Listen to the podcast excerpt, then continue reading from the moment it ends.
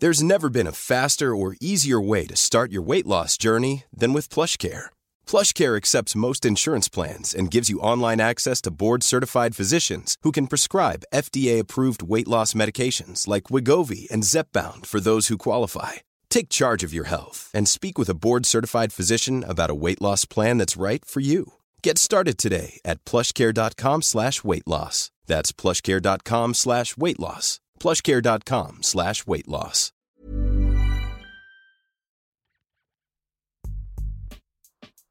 Bienvenue dans Graines d'orienté, le podcast qui décortique des parcours de vie à la recherche des ressorts des orientations et réorientations épanouies.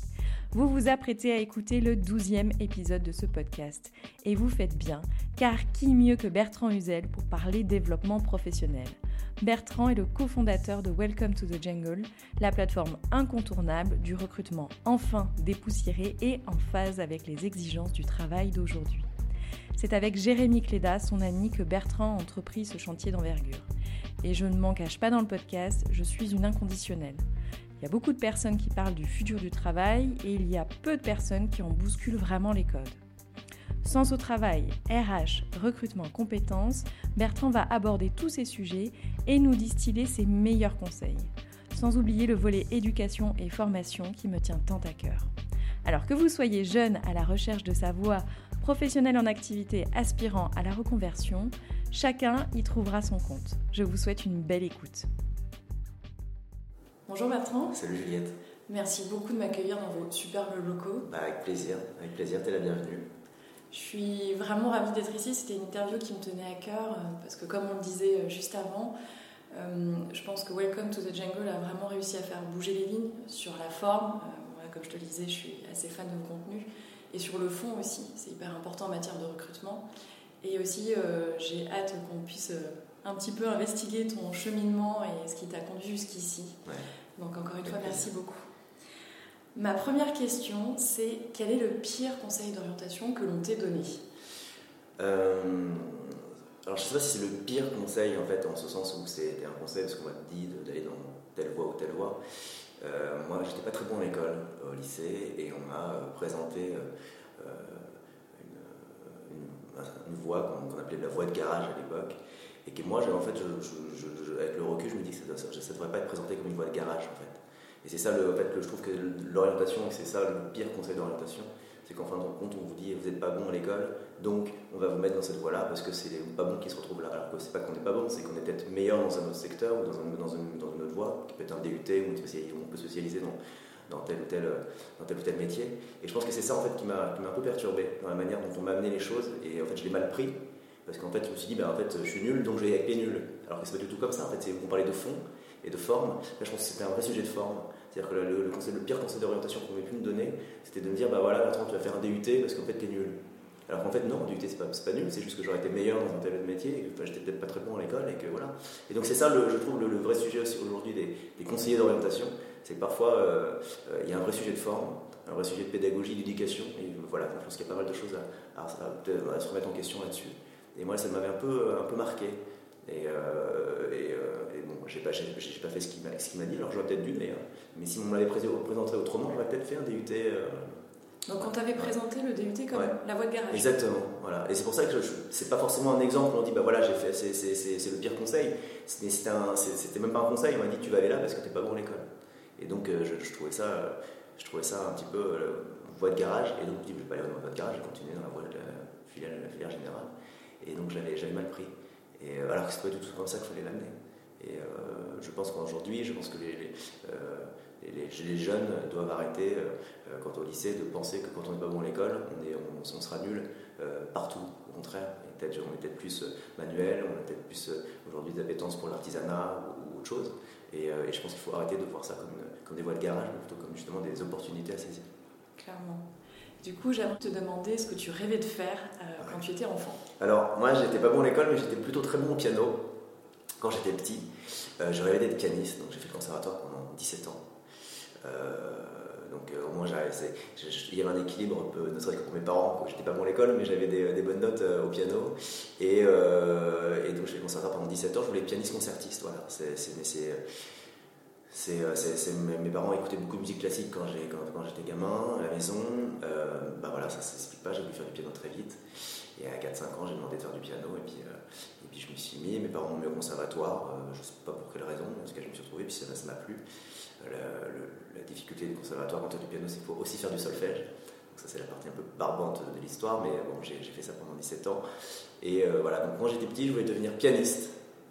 Et, euh, malheureusement, euh, euh, ça n'a pas pu se faire, parce que c'est un peu comme tous les, tous, les métiers créatifs, comme la danse, comme le sport, il y a un écrémage qui se fait. Et puis ben, voilà, j'ai reçu un jour une lettre, peu ou prou, quelques mois avant mon bac, me disant que ben, voilà, c'était fini pour moi et que, je n'étais pas reçu pour savoir l'année d'après. Donc voilà, c'était un, peu un peu difficile à encaisser ça.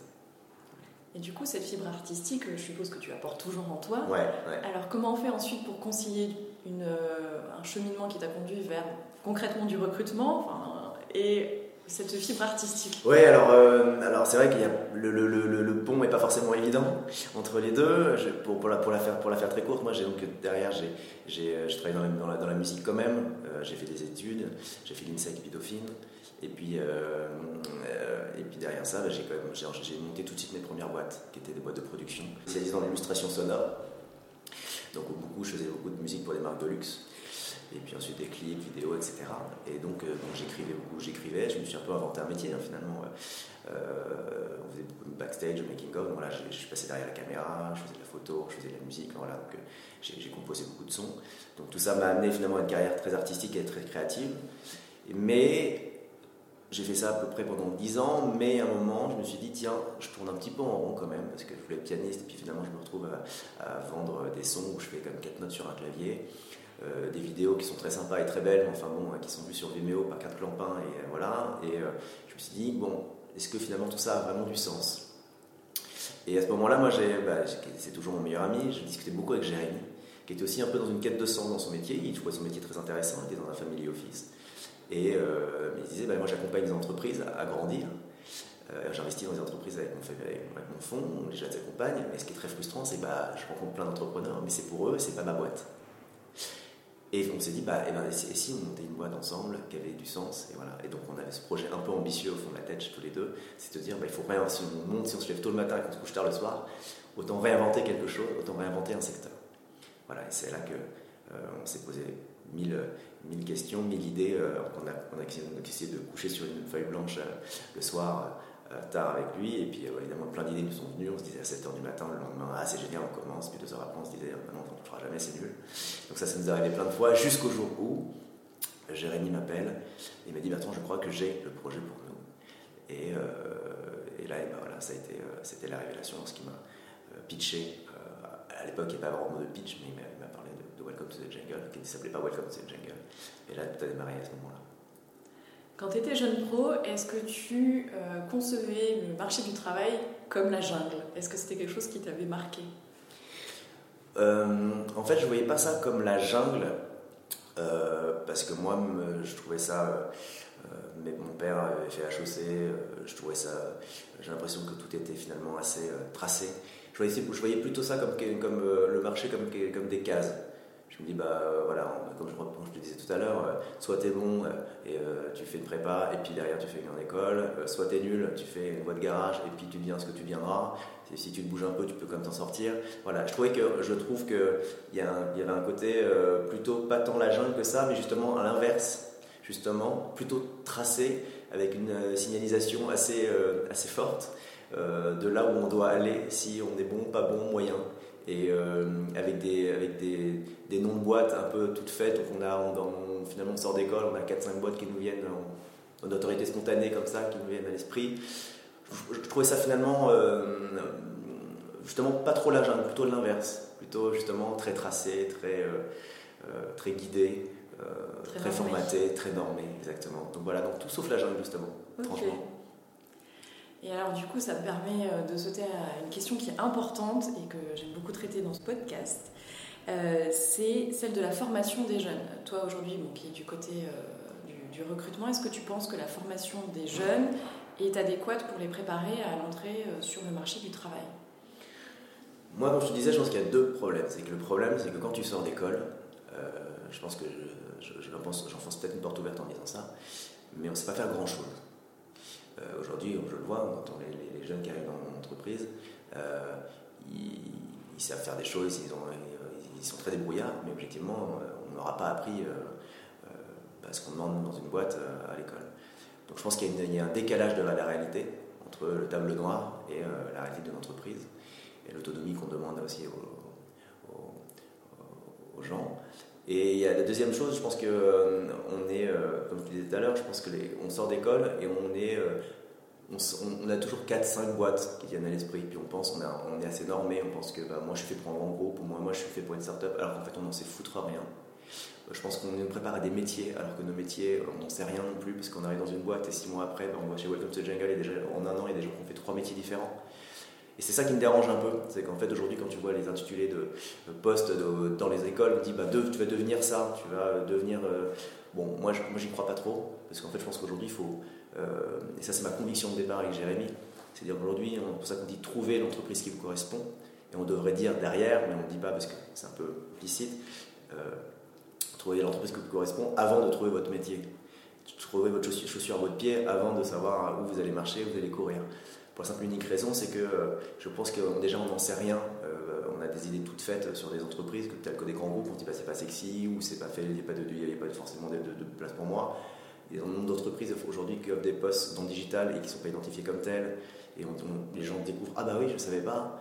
Euh, des startups, on se dit, on se fait tout un, tout un, toute une histoire en disant c'est génial les startups, mais non, mais c'est aussi très dur parce qu'il y a une autre forme de réalité qui est euh, bah, ça va très vite, il y a une hyper-croissance, on en demande beaucoup.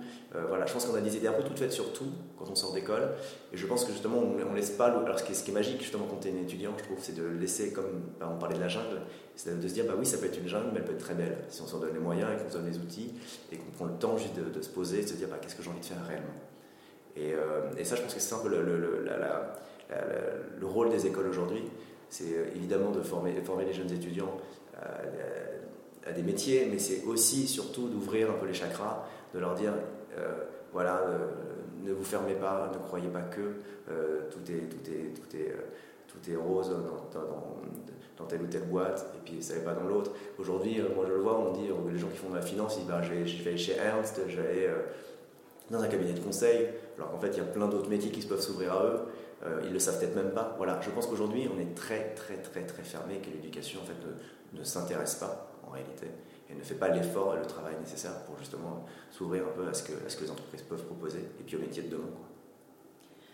Depuis 2015, depuis la fondation de Welcome to the Jungle, euh, qu'est-ce que tu as pu observer comme modification et peut-être quelque chose que vous avez réussi à faire euh, ici dans les modalités de recrutement? Écoute, je pense que nous, on a déjà, euh, c'est étonnant, mais en fait, ce qu'on fait, je, sans, fausse modestie, euh, j'ai l'impression que c'est normal. Tu vois, quand on dit qu'on quand on a enfin un entretien et qu'on dit à la personne, on va te rappeler dans 3-4 jours pour donner une réponse, pour si on avance ou si on n'avance pas, la personne est étonnée. Alors que ça devrait être juste être normal. C'est rien de. moi, c'est ça qui moi, me choque, c'est qu'en fait, on a tout ce qu'on fait aujourd'hui euh, aurait dû être fait déjà il y a une quinzaine, vingtaine, trentaine d'années on réinvente le, marché du travail, certes, mais euh, parce qu'en fait rien n'a été fait. Donc on ouvre, là on est en train d'ouvrir un boulevard sur, sur, les, sujets du contenu, etc. Mais ça aurait dû être fait déjà depuis des années et des années.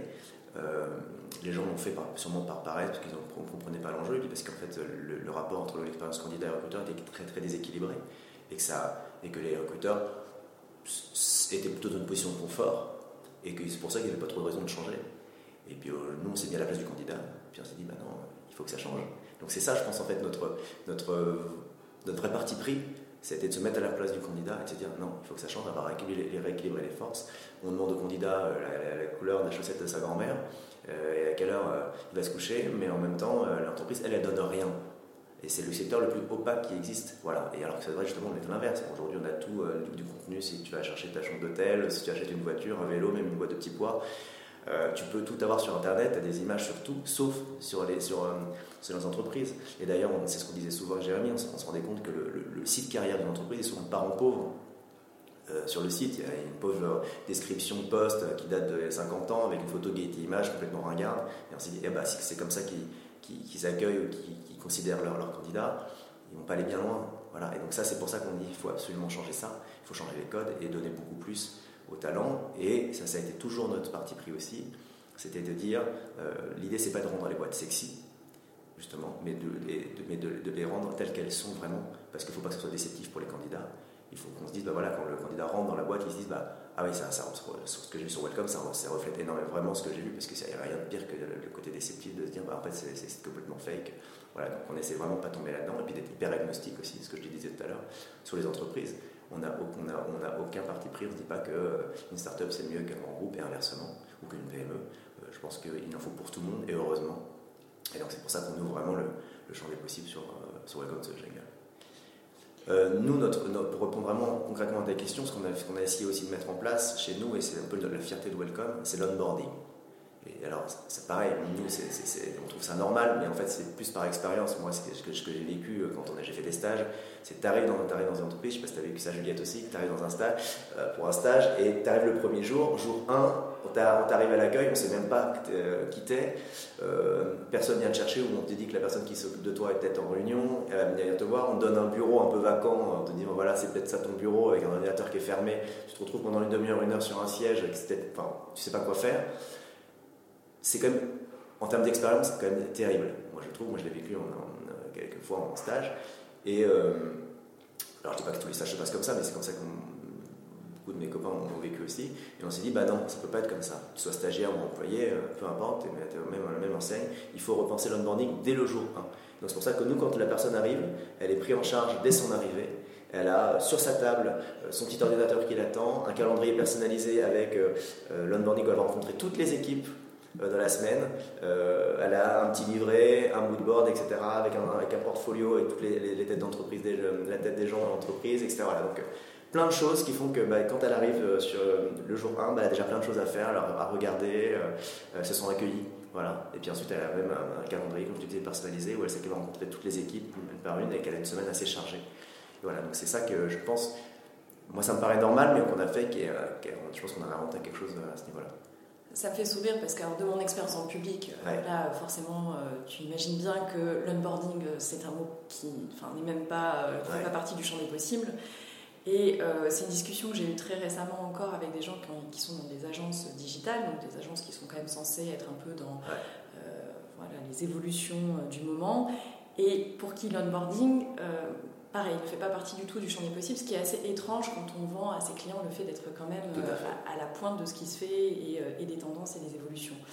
Euh, donc non, c'est pas, enfin, ça paraît évident dit comme ça, mais ça ne l'est pas. C'est hyper important. Je voudrais maintenant qu'on se tourne vers le futur du marché du travail.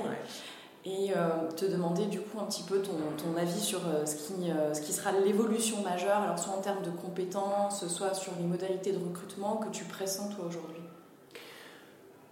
Je pense que, euh, pareil, je pense que je t'apprends rien si je te dis qu'aujourd'hui, euh, les métiers existent aujourd'hui n'existeront plus demain et qu'il va y avoir 1500 nouveaux métiers en, 10 ans qui vont, qui vont pousser. Donc on ne peut même pas parler des métiers qui vont exister parce qu'on ne les connaît pas encore. Je pense que euh, dans la continuité des, choses, je pense qu'il va y avoir même un déséquilibre. Tu vois, autant les avant, c'est des recruteurs qui avaient la, main.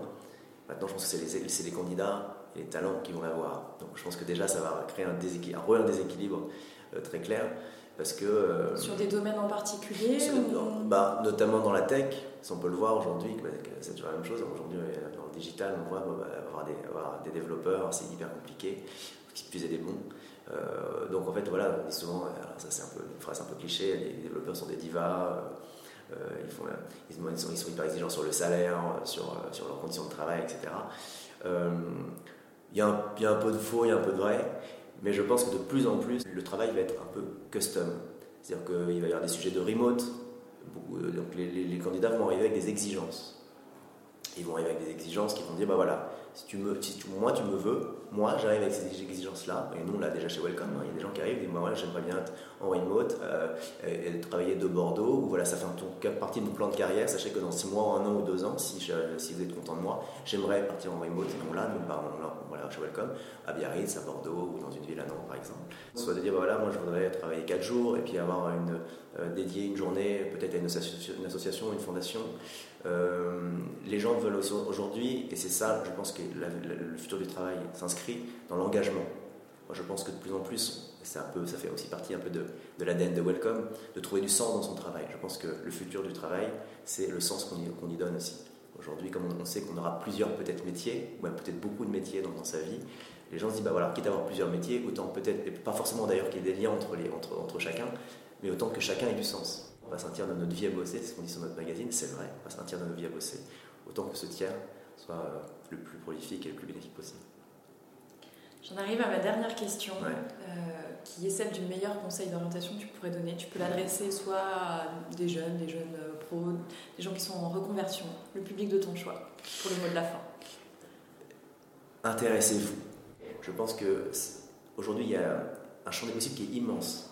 Le travail est un sujet exceptionnel. D'ailleurs, c'est un mot qui est hyper calvaudé, qui est, même, qui qui est malheureusement barbant quand on dit le mot travail, c'est chiant alors que ça devrait pas l'être. C'est un mot très riche, un mot très beau. Euh, si, on, si, on, arrive à le prendre avec le prisme euh, de, euh, du sens, justement, qu'on a envie de lui donner.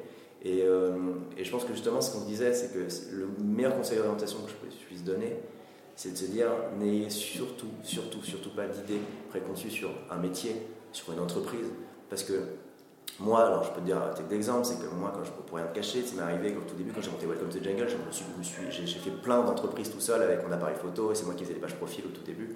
Et a certaines autres boîtes, je me disais, putain, ça me fait un peu chier d'y aller, je te cache pas, tu vois. Et en fin de compte, non, c'était ça la, la bonne surprise c'est qu'en fait, je me rendais compte que les, mecs ou les nanas qui, qui, qui bossaient, c'était pas du tout euh, des relous, c'était pas au contraire, qu'ils avaient tout le temps un, laboratoire, euh, un lab euh, hyper sympa et que je rencontrais des gens brillantissimes, voilà, avec des métiers que je connaissais pas. Enfin, je pense qu'aujourd'hui, les gens ne se rendent pas compte de ce que font les entreprises, de ce que sont les entreprises. Voilà, je pense qu'on a une idée assez préconçue des choses. Et c'est ce que je disais tout à l'heure. Surtout, voilà, nous, on a sorti un magazine justement qui permet de s'ouvrir un peu à ça. Alors, on n'explique pas tout, on ne donne pas toutes les clés non plus, on, va, essayer. Mais je pense que euh, Welcome to the Jungle, c'est un vrai guide. Euh, de manière assez immersive, tu peux te plonger dans, la vie des entreprises, des, interviews de collaborateurs. Euh, je prêche un peu pour ma paroisse de dire venez sur Welcome to the Jungle pour l'orientation, mais pas que. il faut se bouger, il faut, aller, faut, faut rencontrer des gens aussi. je veux dire, c'est bien, c'est bien Welcome to the Jungle parce que bah, il y a un site, mais je pense que si, ça, peut, objectivement, ça ne répond pas non plus à tout parce qu'à un moment, il y a l'humain. Il faut rencontrer des jeunes, des moins jeunes, peut-être des gens qui ont de l'expérience, qui ont vécu des choses. Et je pense que voilà, le travail, c'est euh, il faut, il faut, il faut, il faut, il faut, il faut, c'est pas, il faut pas le subir. Et ça commence dès le plus jeune âge. Et moi, je trouve que justement, c'est ça qui, je trouve un peu regrettable. On parlait tout à l'heure de, l'éducation. Euh, on se soucie en fait de son travail euh, très tard. En fait, on se dit bah voilà, tu fais l'école et puis après on dit bah après l'école, tu devras choisir ton métier. En fait, c'est pas tant le métier, c'est qu'en fait, c'est, on devrait se poser les bonnes questions dès le plus jeune, le plus jeune âge. Euh, c'est pas interdit à, 14-15 ans de se dire bah, quel est le sens de ma vie, quel est le sens de, que j'ai envie de donner à ma vie, dans mon travail, et d'essayer de, de, trouver une voie qui me correspond vraiment. Et c'est pour ça que je pense que euh, j'ai envie de dire surtout, c'est jamais trop tard, un, pour la reconversion, pour ceux qui veulent donner du sens à leur travail, ils se disent, bah voilà, si demain je... Nous, on a des gens, ici c'est marrant, ce qu'on dit, la reconversion, c'est souvent, j'étais dans une entreprise et je suis devenu boucher. je suis très, caricatural, ce que je dis, mais nous, c'est l'inverse. On a des gens de la restauration, qui avaient des restaurants, et qui sont aujourd'hui sales chez nous. voilà, donc c'est marrant, la reconversion, elle peut aller dans les deux sens. Euh, et en fait, je pense que les boîtes, alors je ne sais pas si on le fait, mais nous, nous on sait qu'on est, on est ouvert à tout type de profil, tant qu'il y a des compétences, tant qu'il y a une motivation derrière. Mais je pense qu'il faut surtout pas croire que euh, justement il y a des cases et qu'aujourd'hui, si tu as fait ça, tu peux pas faire ça. Je pense qu'aujourd'hui, c'est ça qu'il faut que les gens comprennent, l'orientation. Euh, si tu as, les clés, si tu as les codes et si tu t'imprègnes de ce que tu as envie de faire, je pense que les, les portes sont ouvertes. C'est un message euh, auquel j'adhère à 100% et j'espère qu'à ma petite échelle et que les gens qui l'entendront, ça, ça, pourra circuler. J'espère aussi. Encore une fois, ça paraît évident, mais en vérité, ça n'est pas du tout. Merci beaucoup Bertrand pour ce partage et pour tout Merci Juliette, merci à toi. Moi aussi. Me revoilà. J'espère que cet épisode vous a plu. Si c'est le cas, que vous soyez sur SoundCloud, iTunes, Ocha, Spotify ou Eco, n'hésitez pas à me laisser un mot doux ou des petites étoiles. Enfin, je vous recommande chaudement d'aller investiguer les contenus disponibles sur The Welcome to the Jungle. Que ça soit en format podcast, article ou même vidéo, je suis une fan de Bertrand Recrute, vous y trouverez forcément votre compte et une bonne dose d'inspiration. À très vite.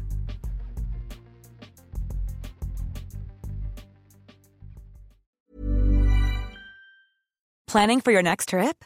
Elevate your travel style with Quince. Quince has all the jet setting essentials you'll want for your next getaway, like European linen, premium luggage options, buttery soft Italian leather bags, and so much more. And is all priced at 50 to 80% less than similar brands.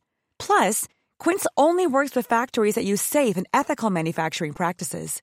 Pack your bags with high-quality essentials you'll be wearing for vacations to come with Quince. Go to quince.com slash pack for free shipping and 365-day returns.